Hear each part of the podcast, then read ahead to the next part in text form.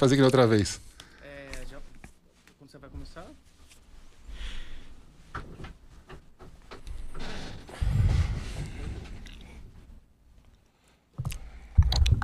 Perfeito. Mais uma vez, boa noite a todos que estão nos escutando, nos ouvindo. É sempre um prazer estar com vocês nesse nosso podcast, o Pod um podcast de saúde e bem-estar. Esse é o nosso quinto episódio, Quinto Abel. episódio. Quem diria, hein? Tudo Pois é. começa numa ideia da quarentena e vira, E vira o Pod esse projeto do Pod Plus. Antes de começar, gostaria de agradecer mais uma vez o nosso patrocinador. Sem ele, sem dúvida nenhuma, a gente não conseguiria estar né, fazendo, esse esse- nosso, a nossa ideia dar certo. A GCA Estética que patrocina os nossos episódios aqui no nosso Pod Plus. Não deixe de deixar o quê? O nosso like, E né? mais? E se inscrever no nosso canal, para dar uma prestigiada aí e. Porque isso é importante, né? Pra- pra não não basta possa- assistir, tem que, tem que Não, se inscrever de no canal. preferência compartilhar, né? Eu queria hoje agradecer o nosso convidado, um convidado especial, o professor Raul Kutaiti. Professor Raul Kutaiti, muito obrigado por senhor ter aceito o nosso convite. É uma honra tê-lo aqui conosco, no nosso Pod Paz. E eu estava falando para a Bel, quando eu convidei o senhor, que é assim, que era um bate-papo. E a gente aqui não tem nenhuma entrevista, não vamos fazer É, não perguntas. Vamos conversar. Então, Raul, já para a gente começar e para o senhor se apresentando, para a gente conhecendo mais o senhor, porque muita gente conhece, o Raul é uma pessoa extremamente conhecida nacional e internacionalmente, mas para a gente ir conhecendo o senhor. Quando o Dr. Raul Kutaiti resolve ser médico? Eu sei que o senhor vem de uma família do professor Dyer. Quando o senhor fala assim, não, eu vou fazer medicina? Foi o pai do senhor que induziu o senhor? Foi livre, espontânea vontade? Como o senhor resolve fazer medicina, Dr. Raul? Bem, Alexandre, primeiro, obrigado pelo convite.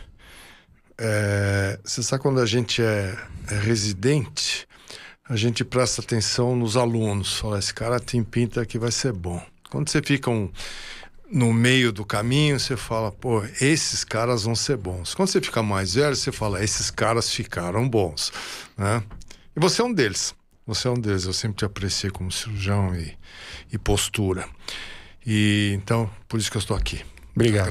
Muito obrigado. É, Bom, primeiro você não me pautou nada, né? Não faço Não, não, ideia não, qual aqui que é o não papo. tem pauta, professor. Abel? É bate-papo de botiquinha aqui. É só vamos, pegadinha, vamos, vamos falar, vamos falar desde até inclusive, professor. Sem cerveja, né, Botinho? Não, Sem- sem ah, cerveja, sem pelo cerveja, amor de sem Deus. cerveja. Bem, olha, eu. é, Você sabe, assim, eu acho que a, a vontade de ser médico apareceu em mim quando eu era criança. E meu pai tinha, que era médico, ele tinha o seu escritório, onde ele estudava, escrevia e preparava aulas, etc., em casa. Eu era pequeno e eu quase não via meu pai, porque naquela época Trabalhava os muito. médicos saíam de manhã cedíssimo de casa e voltavam à noite, os filhos já dormindo, né? Saía com o filho Hoje não é muito diferente, mas, mas era bem assim. Então eu via muito, muito pouco meu pai. E fins de semana ele ficava trancado lá no escritório fazendo a- as atividades científicas, desenvolvendo atividades científicas, didáticas dele. E eu gostava, nesse fim de semana, então, de ficar dentro do escritório com ele. Ele ficava- Participando com ele. Assim, não, não participava nada. Nada, Eu só via ficava ele sentadinho. sentado fazendo as coisas e eu ficava Ficava- no chão fazendo minhas lições de casa. Mas de vez em quando eu puxava uma radiografia. Que é isso, pai? Olha que Né? interessante. E- Que idade isso, Raul? Mais ou anos? menos. Ah, eu devia ter, sei lá, oito, nove anos. Ah, já precocemente. dez. Aí ele, ele fazia tudo com tanta alegria, com tanto prazer, que eu comecei a falar para mim mesmo: puxa, deve ser bom ser, Ser médico, né? E de vez em quando ele levava a gente, ele passava, trabalhava na época no Hospital Oswaldo Cruz, ele levava a gente, os três filhos maiores, no carro, que era o passeio de domingo de manhã. Então, lá no Oswaldo Cruz, antigamente, tinha um jardim enorme. E ele ia passar visita e os três ficavam brincando lá pelos. O senhor, tem, das o senhor tem três irmãos, Raul? Eu, eu tinha três, Três. perdi Gost- um irmão, éramos quatro. Tá. E, isso. Médicos, o senhor e o doutor Plínio. Não, só eu. Só eu. O Plínio, meu irmão, largou a faculdade, a USP, no meio. Resolveu ser músico. Eu achei que eram dois irmãos. É, Mas continua, aí, perdão. aí é, de vez em quando eu pedia para ele ir dentro do hospital, queria ir com ele. Então, quando era um paciente que tinha alguma intimidade, ficava à vontade, ele levava o, nenezão lá com ele. E eu lembro que às vezes eu esticava o pescoço assim para ver ele fazer um curativo curioso, né? Sim. E aí então foi esse misto de um ambiente meio misterioso, que é o ambiente hospitalar, Uhum. ensinar uma criança, né? E o outro lado, o ambiente eh, em casa, de casa. alguém que mostrava Um amor, eh, né? muita felicidade com o que fazia. Né, Abel? Isso é aí coisa acabou sendo natural. Isso é uma coisa interessante, né, Abel? Não sei se o senhor tem essa sensação, doutor Raul. Eu vejo que assim, que os pais médicos, quando chegam em casa com a felicidade, com a alegria da profissão, é difícil os filhos não fazerem medicina. Claro que sempre há exceção.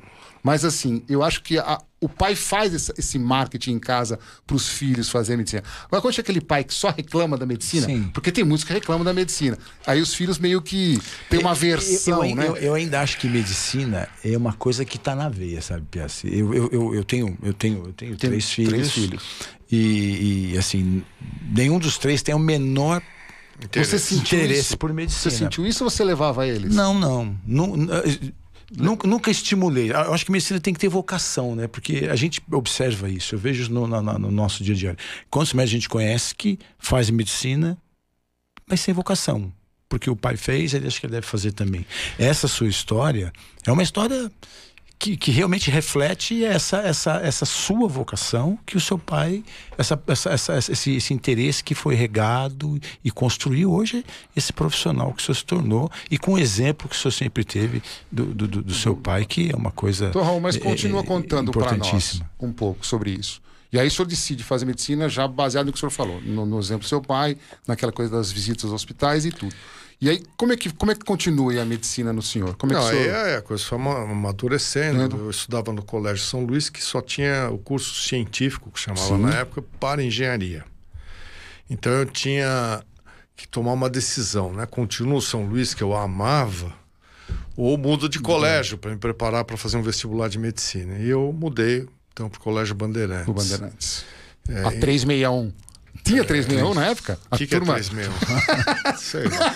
é. Na minha época, a 361 era a turma de, um- de biológicas do Bandeirantes que entrava 90, punha na Você USP. estudou lá também? É. Não, eu não estudei. Meus amigos estudaram, eu não fiz Bandeirantes, meu filho não. estudou Eu, tenho, eu tinha vários amigos no Bandeirantes. Não, a gente tinha cienti... Lá tinha científico para engenharia, científico para medicina, né? No Bandeirantes. É, o da medicina eles puxavam um pouco mais com biologia, umas coisas assim. E, e lá foi muito bom também, porque era um ambiente completamente diferente. O Bandeirantes era um ambiente de gente é, que dava duro para estudar. Tinha muito filho de imigrante, muito japonês. Se ralava para pagar Até os Você hoje, percebia, filhos, né? você percebia que eles tinham que se esforçar, se esforçavam mais do que o habitual, O habitual. porque não era gente que vinha de famílias, Entendo uma isso. grande parte, né, de famílias com muitas posses, eles estavam brigando para começar bem a vida. Isso também foi para mim um bom exemplo. E no terceiro científico eu já tinha então é, tava em- fora o colégio eu resolvi que tinha que fazer o cursinho junto. Então foi o ano que eu acho que eu mais estudei na minha vida, porque tinha os bandeirantes de manhã, Que é estudava a tarde inteira, à noite tinha o cursinho, e ainda no segundo semestre eu voltava e estudava mais uma hora antes de dormir. Não há, não, há, não, há, não há caminho que seja fácil, né? Ele tem que ter um suor, indubitavelmente. né, É, eu. Que cursinho o senhor o fez? O senhor cursinho, é fez isso que eu perguntar. Qual o Não, cursinho? objetivo. Ah, objetivo? Na Paulista. Não, não era na Paulista, lá na Rua da Glória. Na Ah, rua da- na Rua era da tudo Gló- ali, era tudo ali, né? era O, pé- a etapa, o ângulo. É, E é. conta pra nós, e o senhor prestou só USP, por causa do pai do senhor, ou o senhor, o senhor prestou várias faculdades quando o senhor fez me- medicina? Não, não é por causa do meu pai, eu queria fazer USP só. Não. Só queria fazer USP, Raul. Só queria fazer USP. E sabe que um dia eu estava ainda no cursinho, não sei por que motivo eu fui até a faculdade. Ah, não lembro o que, que eu fui fazer lá.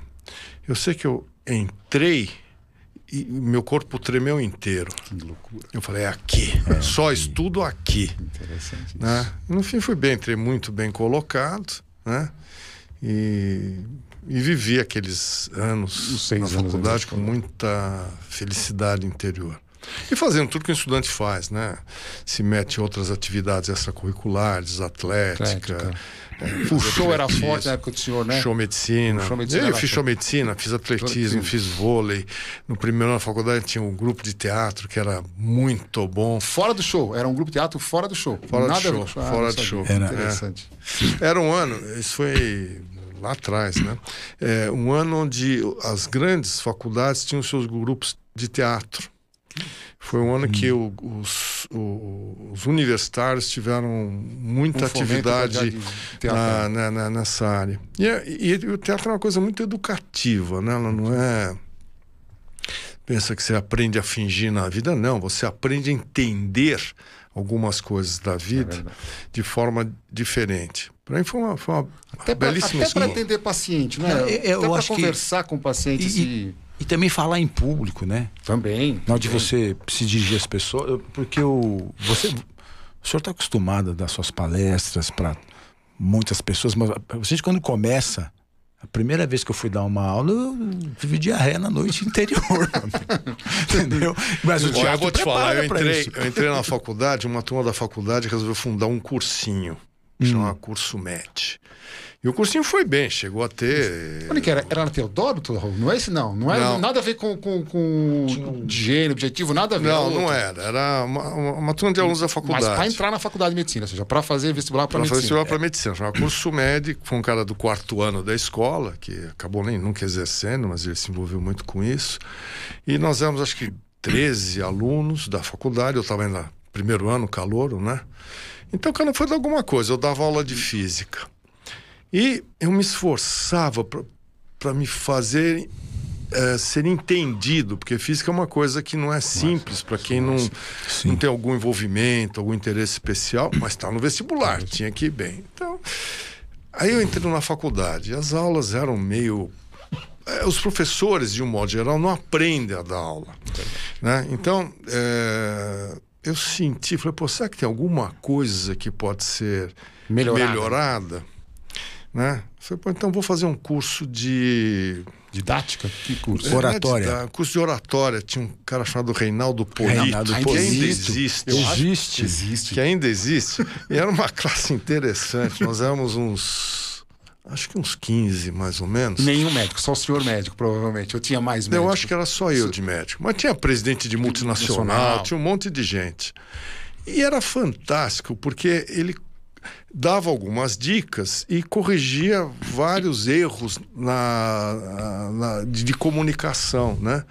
Então ele dava um texto, um tema qualquer, cada um gravava ao que queria em dois minutos. Sobre aquele tema que Só que ele depois passava os vídeos e ele ia comentando, ó, tá vendo aqui? Você não tirou a mão do bolso. Como é que você fala? Não pode ser assim, não é legal, né? Olha, você toda hora você fala, né, né, Como o né? não como é assim. resolveu Aí você vai isso? aprendendo, Foi da- das aulas ruins que levou o senhor a, pensar nesse curso de Porque eu oratória. gostei de dar aula desde o começo da faculdade. E eu falei, pô, eu quero melhorar. Melhor. Quero ser um bom professor, né? Já pensava em fazer carreira claro. universitária, quero ser um bom professor.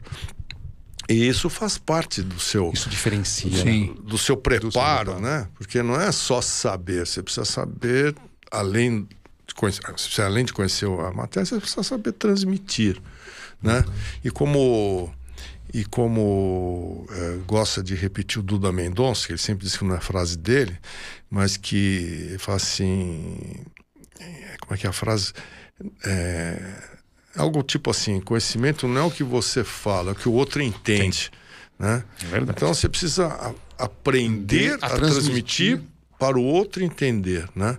Isso, isso é, um- é treino, é treino. Você pode ter um, Há dom, há, há uma pessoa que tem você um pode ter o de- jeitão, mas, se, mas quem tem treina que fica melhor. Você tem que treinar também, né? Porque é toda uma expressão corporal, facial, olhar, é, as palavras, as pausas. É, é muito interessante. A expressão é, da, da, da, da língua é uma coisa. E a gente sente isso, né? fantástica. as diferenças das aulas, né? De um professor que tem a didática, que tem a oratória, que tem a capacidade de transmitir, e o professor que conhece muito e não tem essa capacidade. E essa aula aqui pode ser que tenha menos conhecimento, mas ele realmente transmitiu ou passou para nós de uma forma mais agradável. É, e não é né? só passar o conhecimento, é você instigar a curiosidade de quem está assistindo, né? Porque senão você vai lá e despeja um monte de coisas que você sabe, E será aí- que o cara está tão interessado? Então você precisa cutucá-lo de alguma É, isso é forma professor. para que ele se interesse. Então, o cara vai fazer psiquiatria, o que, que ele se interessa por uma aula de cirurgia? Né? É, o cara vai fazer cirurgia, o que, que se interessa para uma aula de dermatologia, eventualmente? Não, não sei como fazer cirurgia plástica. Mas é, é, então essas coisas. é, o médico é um cara que não pode saber só aquilo que um dia ele resolveu que vai ser especialista. Ele não pode perder a visão geral, não pode perder a, a capacidade de ter é, envolvimento ou curiosidade com medicina em geral, né? Porque essa é a maneira de você ser um, um bom médico. E o bom médico não é só aquele que vai lá e pá, pá, pá, resolve. O bom médico é, é aquele que aprende, antes de mais nada, a conversar com seus pacientes. Né? Porque não adianta você saber muito. O teu doente precisa, o teu paciente precisa entender que você é parceiro dele. É, ele precisa criar confiança no que você fala e faz, né? E para que você possa passar isso, você precisa ser, antes de mais nada, um cara humilde. Se você for um cara prepotente na relação, esquece, você está errando. Até porque se você não está errando na entrada com o paciente, vai, entrar, vai errar durante, né? A prepotência, a, ela... O senhor pegou ela uma faz fase, né, mal. doutora Rua, assim, da medicina, a mudança né, da relação médico-paciente, da prepotência dos professores que deu aula para o senhor, que chegaram mais antigos. Tinha. Não, eu peguei. Não, não, não. O que, que o quando, senhor quando acha eu disso? comecei, não é que era as pessoas eram É, potentes. não, é tava- mas era, era muito assim, o médico Tava meio que dava distante. ordens. Meio que dava Um ordens. Né? mas- E hoje você, você dialoga com o paciente, as decisões são compartilhadas numa grande, eh, num grande número das vezes, né? Eu quando estava na, na psiquiatria, a gente teve um curso lá que tinha aulas de psicodrama, Psicodrama. que foram Você fantásticas. teve, Então, Gabriel, psicodrama? então, no Psicodrama é primeiro, uma coisa legal. no primeiro psicodrama, então, quem era o nosso coordenador lá do nosso grupo da psiquiatria falou assim: bom, aqui vamos agora fazer uma relação médico-paciente. Quem quer ser o médico? Um cara levantou a mão. Quem quer ser o paciente? O outro levantou a mão. E o- nós os outros ficamos assistindo. Então, prepare o cenário. O médico preparou, que fez o papel de cenário, que depois ficou um cara muito bom, mas no dia ele preparou um cenário que ele ficava assim de pé numa coisa mais alta e o paciente ficava lá embaixo. Aquela visão de que o médico é onipotente, o paciente que quase que venha pedir para ele, por favor, me faça alguma coisa. Começou assim, depois acabou como a gente está aqui agora, batendo papo, né? E para mim foi uma essas três sessões de psicodrama foram fantásticas, uma grande lição. Lição. Então, durante muitos anos eu completava, dava aula final do nosso curso de propedêutica cirúrgica lá na faculdade, na USP. E, e em vez de dar aula sobre um tema específico, os outros que me antecederam deram. Eu fechava o curso fazendo um psicodrama com os alunos. Então, quem quer ser o médico, quem quer ser o paciente, né? E fazia eles conversarem. Né? E fazia a, a turma ah, interagir, né? Então, eu dava um casinho, ó, esse aqui é um caso assim, assim, assado. É um câncer, tal. Ah, começa a conversar. né? Aí você vê quanto que Eles não esperavam gente... provavelmente isso, né? Não. Vindo do Não. senhor, uma aula de psicodrama, com certeza Não. eles não esperariam, Não. né? Aí fala, bom, você, você é o médico. Você é um- Fala com ele assim. É, ah, então, o que está acontecendo com você? Eu falo, para. Quantos anos você tem? Né? Falo, Ah, tenho, sei lá, 25, né? Quantos anos tem o paciente? Eu já tinha dado a idade. Tem quase 70. Você vai chamar de você ou vai chamar de senhor? O cara, o que, que o cara faz na vida? Ah, ele é, trabalha num posto de gasolina. Então, o pessoal mais simples, é mais formal ainda na relação. E daí para frente, né? Bom, agora como é que você vai dar o diagnóstico de câncer? E perguntar para a turma, né? Bom, você falou assim, e você, o que, que você acha? Você, o que você acha? Você, o que você acha? Olha, eu falo com orgulho que muitas dessas aulas eu fui aplaudido. Já viu você aplaudir por aluno no fim de aula? Muito raro, raro, raro, raro. raro. Então, porque. E alguns falam assim, puxa vida, você está falando pra gente umas coisas que a gente não, não pensava. É. E o médico, ele, ele- é um conjunto, né? O, o, o, o médico, para ser bom, Ele não é um técnico, ele, ele, né? ele tem que saber muito da, da- do assunto dele, mas tem que saber se comunicar muito e tem que saber vestir a camisa, o chapéu do paciente. Ele não pode ser eu aqui, você lá. Tem Ele que tá gostar de trocando, gente, Tem né, que estar professor? trocando do lado da mesa o tá tempo todo. O tempo todo. Eu, É. Acho que É, médico quem tem que falava gostar isso de era o, gente. o Adib né? Jatene. Ele falou Né? assim, médico tem Se, que gostar se de gente. você não gostar, é difícil fazer É. medicina. E é interessante E se colocar no lugar, que é isso aí. se- E, e a gente tentar vê entender que a maioria dos problemas, né, o Abel que trabalha no CRM, a maioria dos problemas de quebra de, né, de problemas de, de jurídico em relação a médico pacientes tem a ver com a quebra da relação Quebra a relação médico-paciente. médico-paciente. Quer dizer, Isso. Não, quer não, dizer, isso eu te falo, é verdade. eu acho que a Ah, gente, a gente, tem, se a gente vê médicos que fazem algumas coisas que a gente fala, poxa, como é que ele conseguiu fazer isso e o paciente não teve, criou qualquer problema? A grande, a grande maioria dos processos, deve estar, ah, sabe mais do que eu isso, mas a grande maioria vem de pacientes atendidos por convênios, onde os médicos, por não se sentirem devidamente prestigiados, ou porque o, o, o que eles recebem é pouco, ou porque o convênio não dá bola para voltar daqui 20 dias para operar. porque- tempo rápido Então, atendimento. O que acontece? A relação se deteriora. Verdade. ou O às vezes PA, nem né? O acontece. PA, né, Raul? O- Quer dizer, o- uma incidência grande de reclamações no PA. Porque assim, a relação que você tem é rápido. O paciente não, não escolheu isso- você, ele não, chega não no escolheu. PA. Ele chega no pé. É, escolha. E- Então, e- essa e- história de que eu vou para a instituição, É. a instituição dá segurança. Mas quem diz que todo mundo se comporta igual? E a turma mais nova, ah, com essa prolife- proliferação de faculdades, Faculdades. de medicina, sem professores, sem mentores, que é um drama, acaba tendo comportamentos horrorosos. Eu recebi um videozinho, depois me falaram que lá no CRM se suspenderam o CRM da moça lá, Sim. que ficou dançando, Dançando- com uma dançando. dermolipeca. Não. Pelo amor de Deus. Ela foi suspensa. Mas com- isso, com- com isso é o reflexo maior de um, de um processo que tem muita gente perdida, não sabe, não sabe como se comportar. Faltou a base, né? Faltou aquele ensinamento, a base, o tutor inicial. Eu acho que essa geração não, eles não têm paciência de começar devagar ir progredindo. Não, não é só paciência. Acha, acha que a rede Falta- social vai elevar ele a uma condição de, de, de imediatismo. É o que o Piazza falou outro dia. Quan- n- não é assim, qual o seu currículo? Você- não. Quantos seguidores você tem? A gente está vendo uma realidade difícil agora. Eu vejo Sim. isso, né? Isso, é- você, isso é uma você, coisa interessante. você Raul. se valoriza pelo número de, de seguidores, seguidores. seu Instagram, seu É. Facebook, não sei o quê. Eu resolvi bem esse problema. Não tem. Então, Raul, o senhor, o senhor- ele falou uma coisa interessante dessa aula que o senhor dava na, na, na técnica cirúrgica, na propedêutica cirúrgica, do. E o senhor pegou algumas gerações, não gerações de oito, porque dizem que a geração muda a cada oito anos. Sim. Mas o senhor pegou várias turmas de medicina. O senhor tem sentido uma mudança muito drástica nos alunos, nos questionamentos, no que eles esperam? Eu, eu tenho a sensação de, de- de ver os alunos e participar com eles que mudou muito.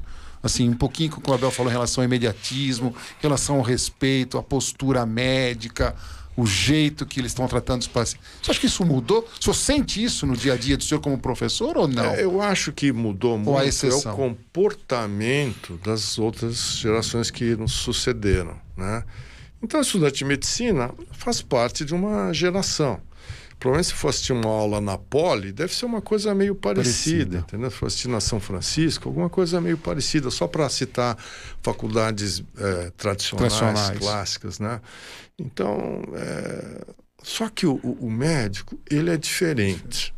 Ele Ele, precisa tem que ter né? uma postura que ele possa passar para o outro que está do outro lado da mesa uma sensação de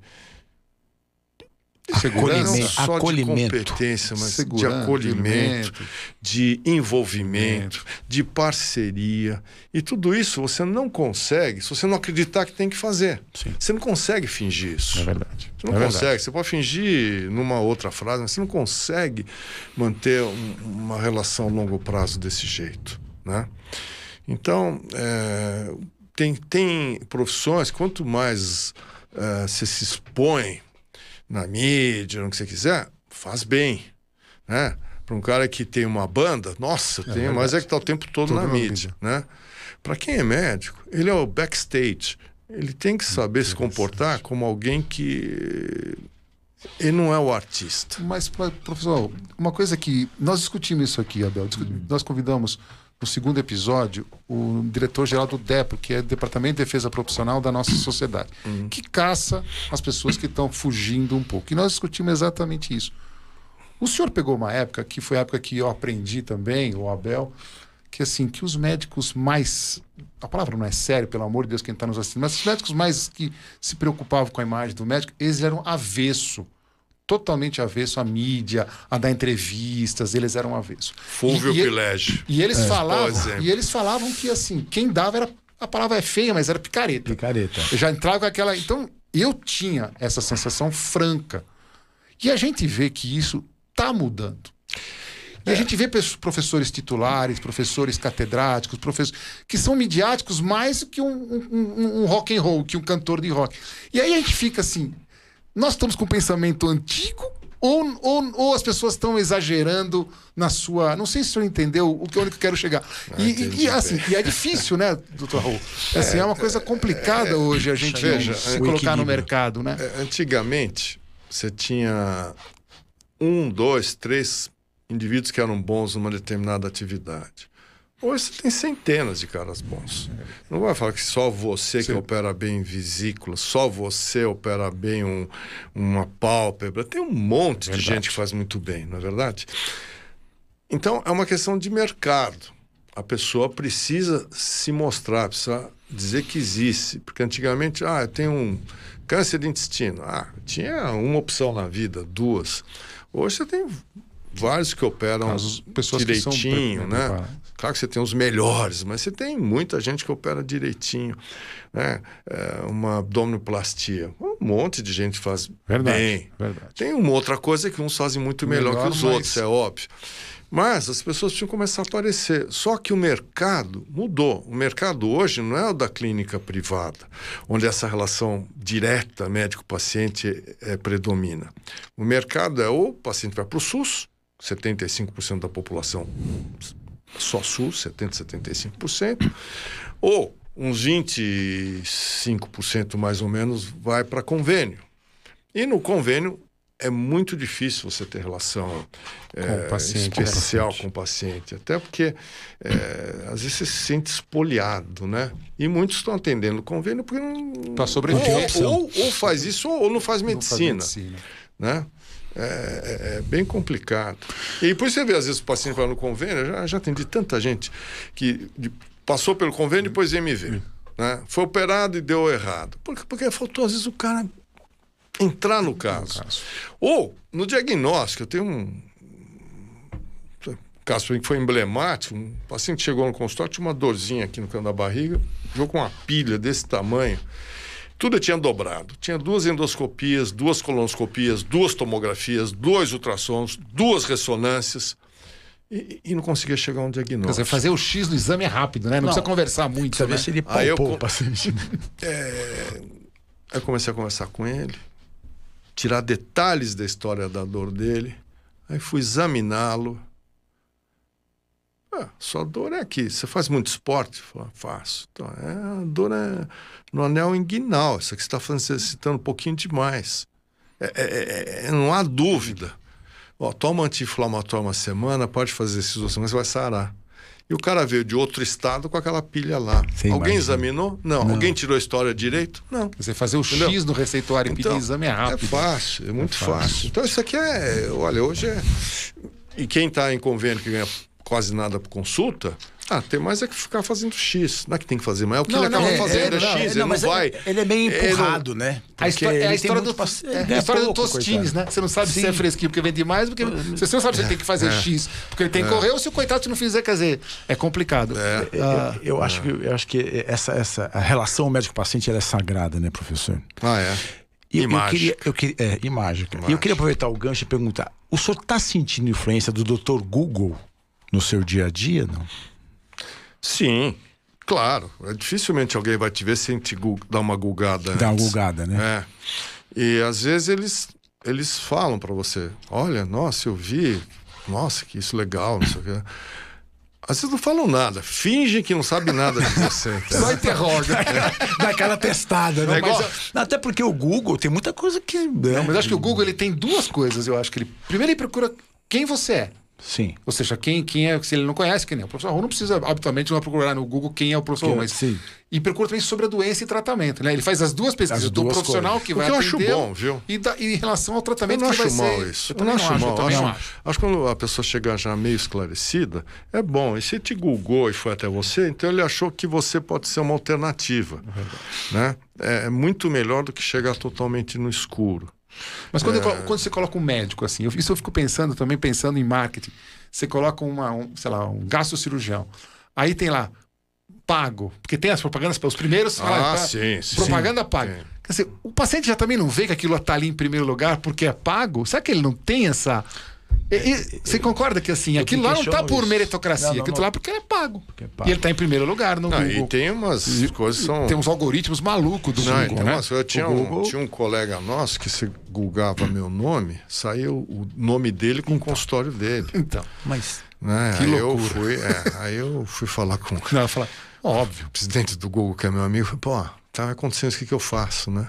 Você viu? Que interessante, quer dizer. Mas como, O- é que, como é que faz esse gatilho, né? Então, É- mas isso aí isso é algoritmo, que você é por palavras-chave, é um monte. Eu também não sei, eu também não, sei. Mas é, é, as situações são, é, são complexas, né? Então, que- olha, quem quer fazer rolo, sempre é, acha um faz, caminho. faz, faz. É verdade, mas não, não, faz. não, não tem, não tem. Os hackers estão aí para provar isso. Quer fazer rolo, quer te hackeia o que ele quiser. é verdade, O que é ele quiser. é É, é o melhor exemplo dentro da tecnologia atual. Hackear. Mas quem quer fazer rolo? Hackearam Ah, o hospital, né? O dia hackearam o hospital. Outro dia não, já há um tempo atrás.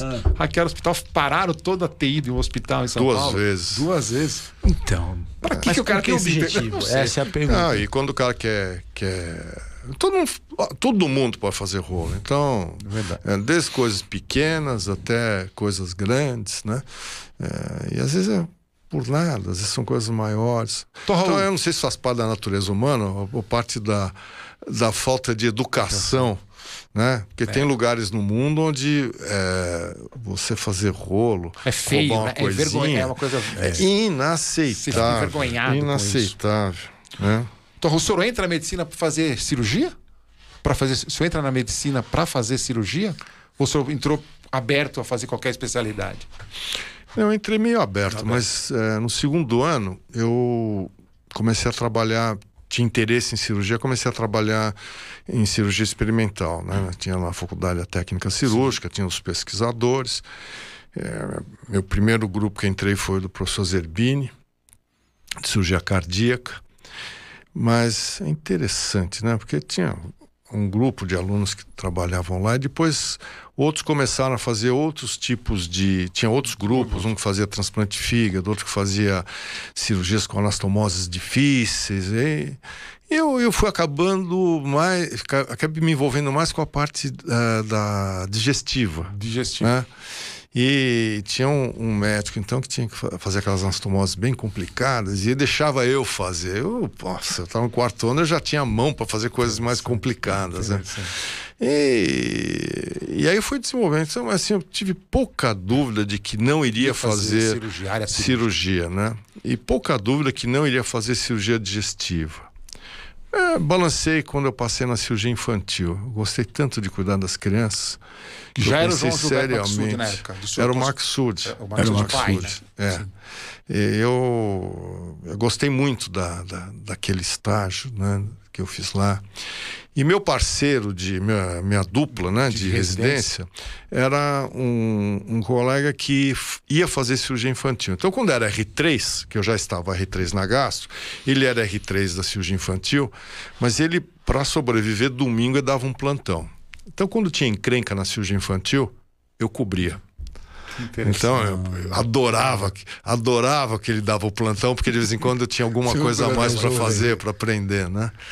Mas eu já, já tinha visto que meu, meu caminho ia ser Você- pela cirurgia digestiva. Mas sem influência do pai do senhor, sem influência do professor. Não, nenhum. Quando Não. eu entrei na faculdade, eu tinha decidido duas coisas: que não ia fazer nem gasto, nem dermato.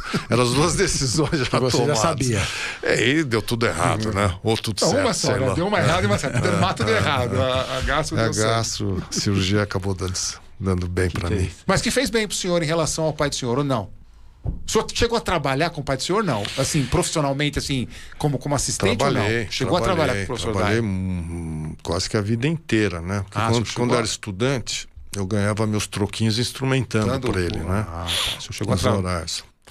E, eu aprendi um dia ah, o que, que é o respeito na sala de cirurgia. Porque a sala de cirurgia é um- uma coisa, entre aspas, um pouco militar, né? Verdade. O cirurgião eh, principal ele tem que comandar o espetáculo e não pode deixar de fazê-lo, né? Porque É. senão, eh, às vezes, as coisas se perdem. E essa mudança Então- hoje? Só interrompendo o senhor, e essa mudança hoje, dessa- a gente perdeu um pouquinho isso, né? Não sei se o senhor sentiu isso. Hoje a, a medicina, ela tem um comando meio para a medicina. O senhor sente isso vigiado pela enfermeira, vigiado pela, pela, pelo...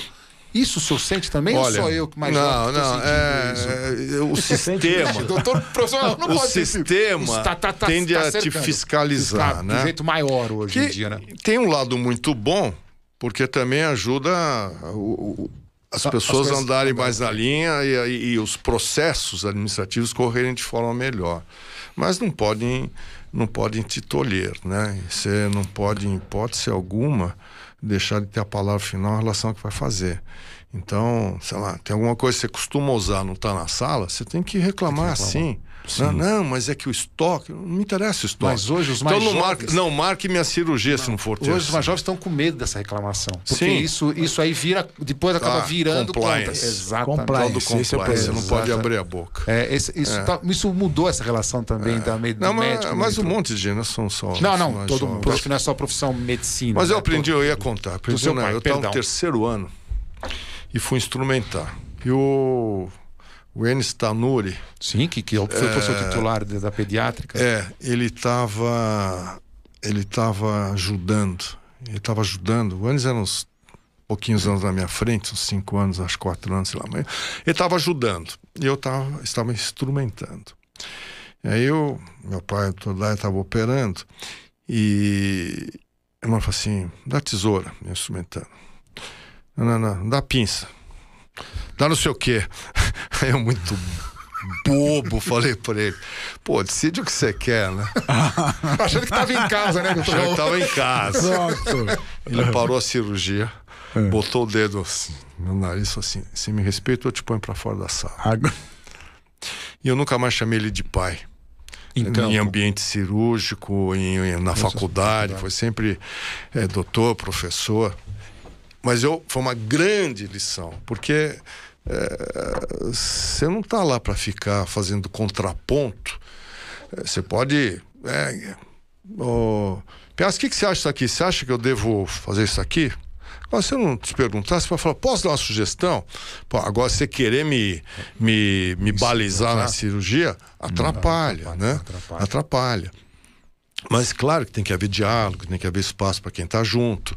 Mas é, se você tem insegurança, que você tem tanta dúvida, por que, que você está fazendo lá?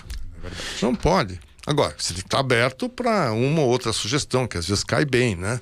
É, Isso, todos nós que operamos sabemos que de vez em quando quem está junto, de E- repente, mas enxerga um quando pouquinho chegava em diferente. casa, o senhor sim. tinha essa liberdade de perguntar, pai, por que o senhor não fez isso? Que que o senhor... ele, ele, ele tinha esse, esse ar professoral para você? Assim, Não, profissional no bom tinha, sentido, tinha, Ele foi para mim De um grande, foi um grande mentor de comportamento humano. Ele foi sempre um professor amado, né?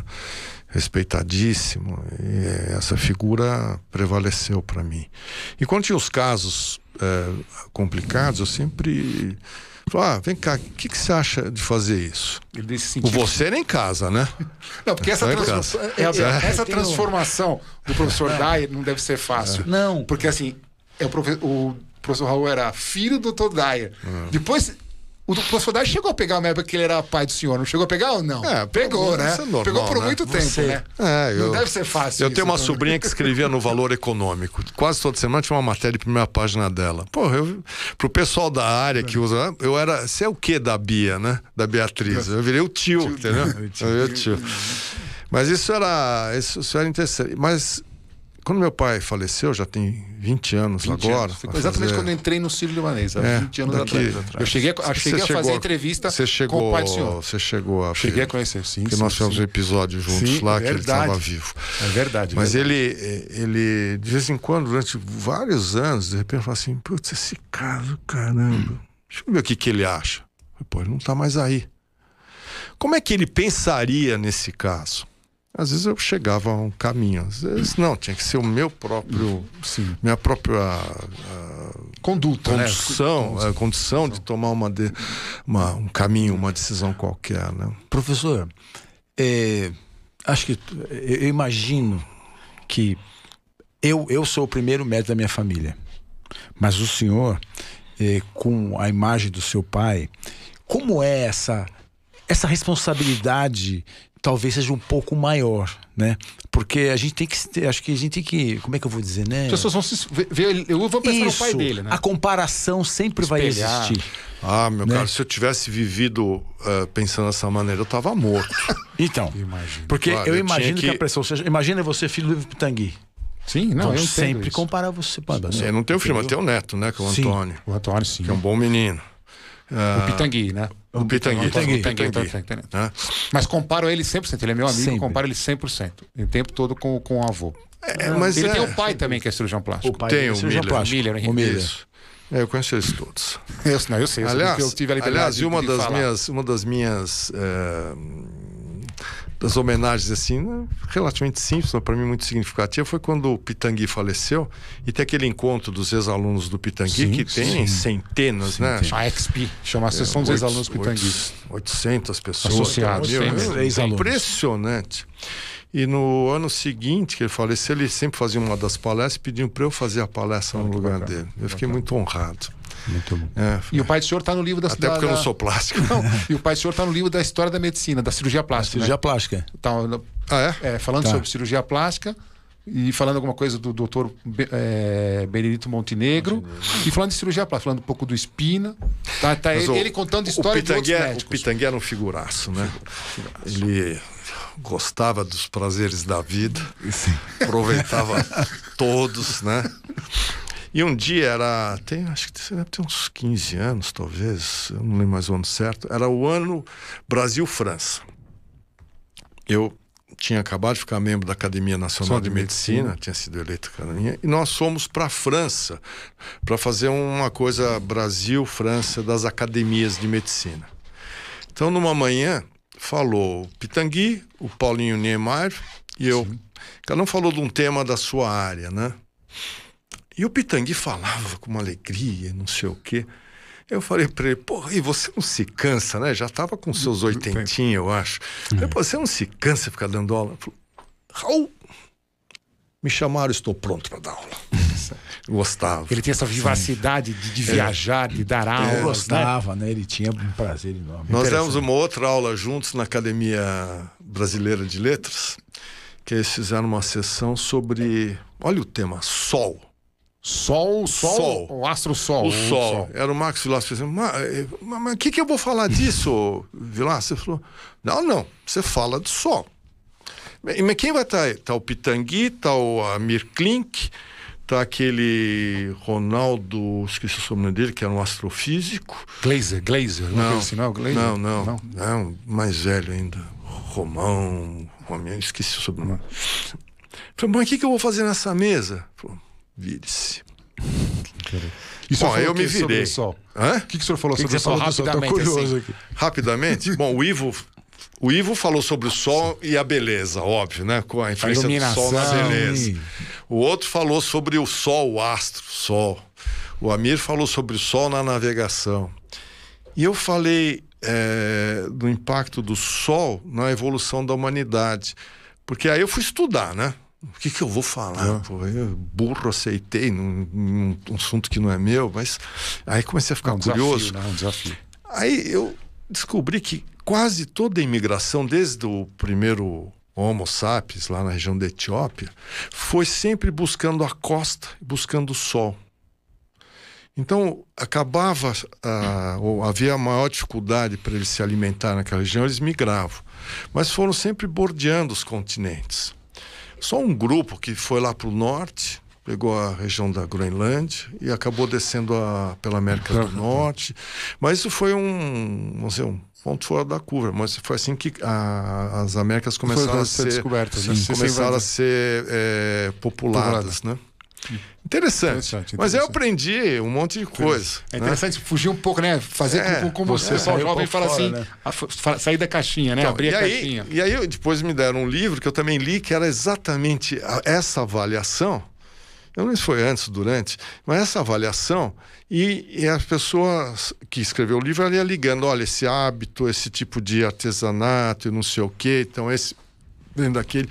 Hoje, tudo isso aqui é feito com DNA, né? Você vai sabendo Sim. quem Sim, veio quem da onde via. O caminho, né, da evolução, da Mas- população mas, mas foi por é- DNA. é fantástico. Aquele livro Homo Sapiens fala isso muito bem, né? Muito Ele, ele, ele veio a ver. Eu, eu li ele parcialmente, É, eu não li total, não. É.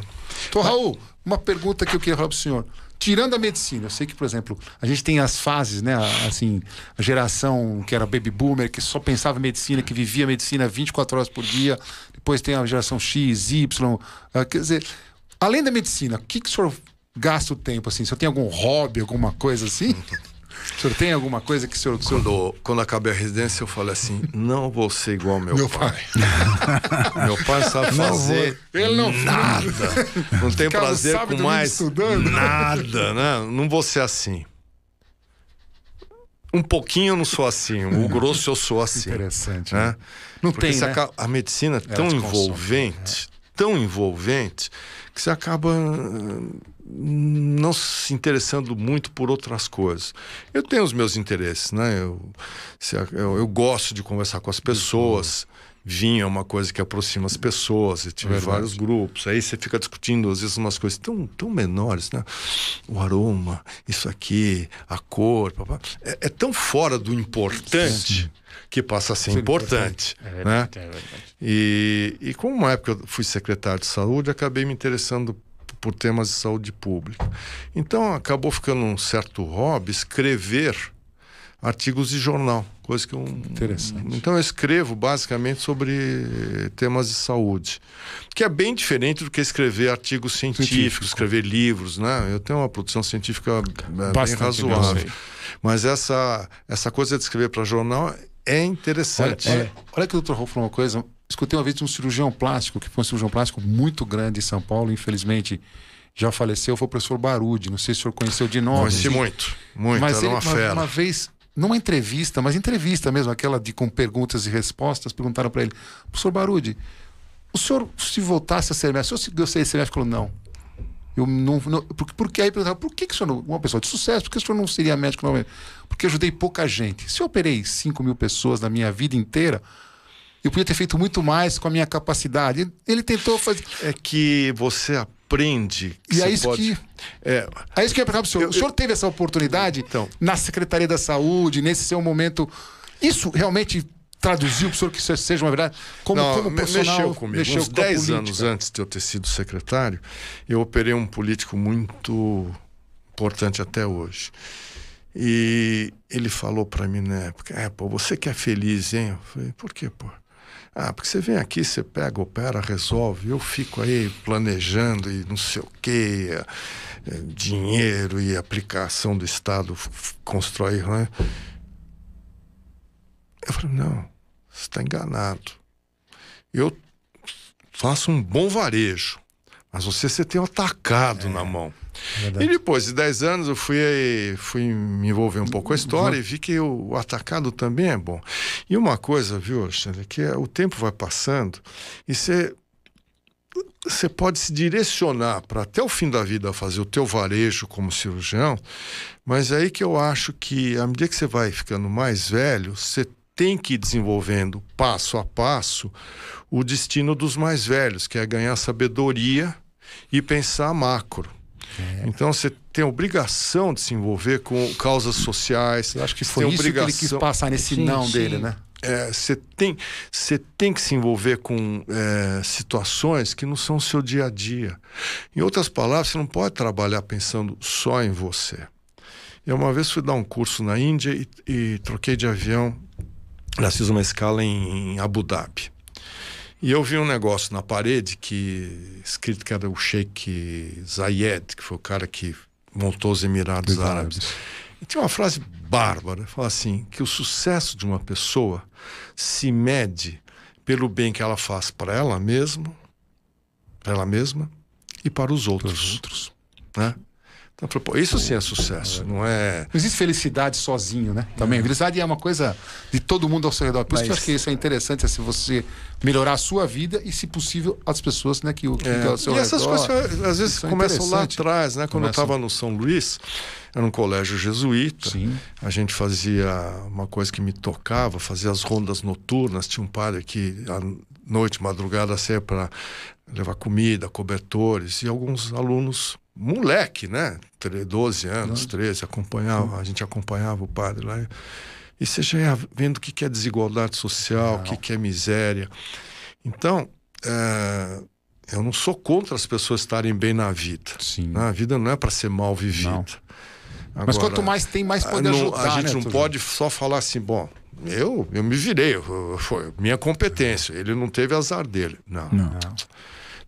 Todos nós somos responsáveis por todos nós. Aliás, hoje eu li uma matéria, ontem, acho que ontem, uma matéria no Valor Econômico. Interessante. Alguém falando que todos CEOs deveriam ter a preocupação social. Faz parte do, do, job cargo, description, do job do cargo do dele. cargo dele. É né? verdade. O cara não pode pensar só quanto.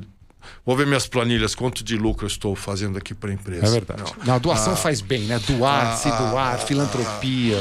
O, o bem social Faz muito tem bem. que ser um produto também de, de todos, né? De todos que produzem. né? não, é só, não só para os acionistas. E, e, e quanto você mais dá, mais você recebe em todos os lados, né? Eu acho que isso, você, você fazer bem pro seu semelhante é bom. Sabe que meu Te sogro me falava? Eu demorei um pouquinho para entender. Falar assim: o presente é de quem dá. É de quem dá. É isso. né? Então, porque às vezes eu vi É. ele dar umas coisas espetaculares e falei, pô, mas sabe, eu sou gostar de vinho, né? A felicidade que o outro Ele dava umas garrafas para uns caras que não entendiam nada. Fala, né? Você quer vai comer com pizza essa Eu garrafa? falei, pô, esse cara vai tomar com Coca-Cola, eu acho. né? Misturar coca- é, vinho com guaraná. Vinho com Guaraná. Aí eu falo assim: o presente é de quem dá. De quem verdade. dá. Tá É resolvido. Isso, é isso. Então, Raul, para não atrapalhar o senhor muito, a gente está chegando a uma hora de programa e a gente tem sempre duas perguntas para terminar o programa. Uma é. Antes, Posso só fazer uma Claro, claro que sim, claro. Professor, eu, quando comecei a minha vida, eh, no Hospital Matarazzo, o senhor trabalhava lá. É verdade, eu chefei o E eu- serviço de cirurgia e- lá e- uma época. E, e- e assim, a- a- eu vejo o senhor, quando, eh, eh, essa responsabilidade. É, é a coisa do, é do ídolo, sabe? Da pessoa que você olha e fala: amanhã eu quero ser Igual. igual. Então, Pô, nem brinca. eu quero Mas é dizer verdade, o seguinte: é que eu hoje, eu tô aqui emocionado de estar sentado ao seu lado, porque eu era um residente e, e ficava espiando de longe, né? Vendo suas cirurgias e vendo seu. Então, assim, eu quero, eu quero te dizer isso, que para mim hoje está sendo um dia muito especial. Obrigado. E, e eu, e eu queria aproveitar alguns dias assim, como, como que o senhor enxerga o futuro da medicina? Eu acho que vai mudar muito. É, em parte vai depender da, da melhoria do ensino médico. Se continuar essa parafernália de quase 350 faculdades de medicina sem professor, e o professor é fundamental para formar as pessoas, mentoria, né? sem hospitais de treinamento, então as pessoas não aprendem a fazer as coisas e vão ter que ir para a vida. A, tendência vai ser é, meio caótica. A gente está trabalhando aí, tentando resolver esse problema para criar uma. Não é para fechar as faculdades medicinais, para criar uma situação onde eh, as faculdades, não forem boas, automaticamente terão que se fechar. E formar um número de médicos que é o, aquilo que nós realmente precisamos, não o que a gente imagina, né? Então, é como fez o relatório Flexner nas, em 1910 nos Estados Unidos, mudou aquilo tudo. Eles fecharam mais de 50% das faculdades de medicina do país. Não porque foi uma lei ou o governo mandou fechar. É que criou-se o entendimento que aquilo que estava acontecendo não podia, não podia continuar, né? No Japão eles fizeram uma moratória, 30 anos não abriram nenhuma faculdade de medicina. Aqui a gente fez uma moratória, conseguiu uma moratória para não abrir nada em cinco anos, já se passaram três e a gente não está conseguindo dar os passos seguintes, é difícil. Então, respondendo à pergunta, é, a formação do indivíduo vai pesar muito. Hoje, um terço dos alunos, aliás, não tem residência- acesso à residência médica. Se, quando esse monte de faculdade autorizada estiver eh, funcionando, mais da metade não vai ter vai ter residência residência Ou seja, médica. nós vamos ter um nível baixo. Como é que você controla um pouco isso? Eu acho que acabou aquela era onde o médico faz o que ele acha que é melhor. Tem muitas situações que ele vai fazer o que ele acha que é melhor. Mas tem muitas situações que vai ter que seguir eh, informações de medicina baseada em evidências. Né? Vai protocolar, né? Vai ser uma coisa meio, meio robótica. Então meio, você fala assim: olha, eu tenho, eu, tenho falo. liberdade para prescrever ivermectina? Tenho. Funciona. Pô, tá toneladas de trabalho mostrando que, não que dão não. nenhum reforço, né? Então será que eu posso prescrever? Por exemplo, né? Por exemplo. Por isso o sistema nem vai aceitar, né? Então, é, eu vou operar uma apendicite aguda. Será que eu tenho que dar antibiótico uma semana? Ou se é aquela apendicite bem, bem simples, processo mais inflamatório que infeccioso, será que eu não posso dar dois dias só? Tem vários trabalhos mostrando que dois dias. Então, então, tem algum momento assim, se eu quiser dar sete, eu preciso justificar. Entendeu? Sim. Então, eu acho que a gente vai ser muito guiado por, por, por protocolos. Como a inteligência artificial vai ajudar cada vez mais. Né? Hoje à tarde estava fazendo uma colonoscopia, testando um aparelho novo que está entrando no mercado, com inteligência artificial. Então ele fica procurando alterações que podem corresponder a pólipos e consegue diferenciar o pólipo, que é o pólipo que pode se degenerar, do pólipo, que é o adenoma do hiperplástico, não quer dizer nada. Oh, ótimo, se eu sei que isso aqui é hiperplástico, não preciso nem tirar. Né? É, economizo o exame do, pato- do exame anatomopatológico, economizo o tempo, economizo tudo. Então, é muito. é, a inteligência artificial vai entrar para valer. Né? As lesões de pele, exames é, gráficos, exames é, de fundo de olho, é, tudo que você puder botar, Vai ter algoritmo. imagens, você vai ter tudo. hum, al- alguém analisando para você. Né? Isso vai acontecer. A, a parte da, da, da, da- genética, do genoma, você interferindo na, eh, nas doenças, abrindo ou fechando genes, isso aqui vai ser, vai ser a rotina. Né? Eh, Os cirurgiões eh, vão se restringir a atividades mais limitadas. O cirurgião geral, abdominal, vai fazer cirurgia de trauma, de complicações, né? Eh, não vai mais, talvez, operar câncer, porque você vai ter medicação para cuidar disso, né? Vocês não, vão continuar a fazer os narizinhos bonitos, na- tirar as barriguinhas feias, isso continua. Doutor Raul, para a gente ter rapidamente. O que, que o senhor não faria medicamente, nos, assim, que o senhor pudesse deixar de fazer, o senhor não faria, não tinha feito? Alguma coisa que você arrepende de ter feito na vida? Por assim, ter médico? sido um médico, É. é, eu lamento não ter podido aprender mais música. Música. ter tempo para ouvir, para viajar, ouvir os concertos, né? estudar mais. É isso. Não é que eu me arrependo. Não, não. Não coube. Não, é- não coube. Não coube. pelo Não amor de coube, Deus. eu Não é arrependimento nesse sentido. Não, eu, eu estudo ouvindo E música pro clássica. futuro, doutor Raul? Alguma coisa Passei que o senhor tem- anos e anos da minha vida Vida operando ouvindo ouvindo música, música clássica. E aquela coisa, né? De repente eu não estou escutando nada. De repente dá aquela respiradinha. Opa, estou A escutando. música ambiente vai Uma vez eu entrando, né? operei. Eu sei que está no fim do horário, mas uma vez eu Não, operei. não, não. Operei um, um maestro muito importante e ele. é, e eu não sei porque alguém ligou uma sinfonia de Mozart naquela hora antes dele dormir. Ele estava só sedado. Mas já estava, sabe, com os braços assim do lado, se preparando e tal. Aí quando puseram a música, ele começou a reger com a cabeça e as mãos. Olha A que música loucura. foi entrando. Eu né, contei isso pro subconsciente. filho dele, que é músico, o me- o menino chorou. Chorou. Ia falar, isso Chorou. é emocionante. Né? Isso é emocionante. Emocionante mesmo. Doutor Raul, a gente queria agradecer o senhor. Eu acho que a gente, assim, realmente, como o Abel falou, o senhor é exemplo a muitos médicos, É. como nós e para várias outras gerações de medicina. E foi uma honra ter o senhor aqui no nosso humilde Eu- Pod Plus, né? Ah, eu Né, agradeço. Sinceramente, assim. Bom bate-papo. É uma, é, uma, é uma situação que eu fiquei o dia tenso. Que bom. Né? Falei, gente, eu, Não, vou, eu também tô vida. nervoso nessa- Eu, eu me lembro, pelo amor de Deus, eu ficava colado olhando Abel. de longe. Eu tinha medo, né? Porque eu falei, meu, Antes da gente encerrar, o que, que eles precisam fazer? Precisam se inscrever se no inscrever canal. no canal, dar o like, Like. divulgar Pra e gente- agradecer a GCA por estarmos aqui. Mas assim, professor, muito, Muito obrigado. obrigado. Ah, eu que agradeço. Tá? Eu Obrigado, gostoso. Bom papo. Muito obrigado mesmo, viu? Só Obrigado. faltou a cerveja. Obrigado, viu? Obrigado, viu? Obrigado. Obrigado. obrigado. Obrigado.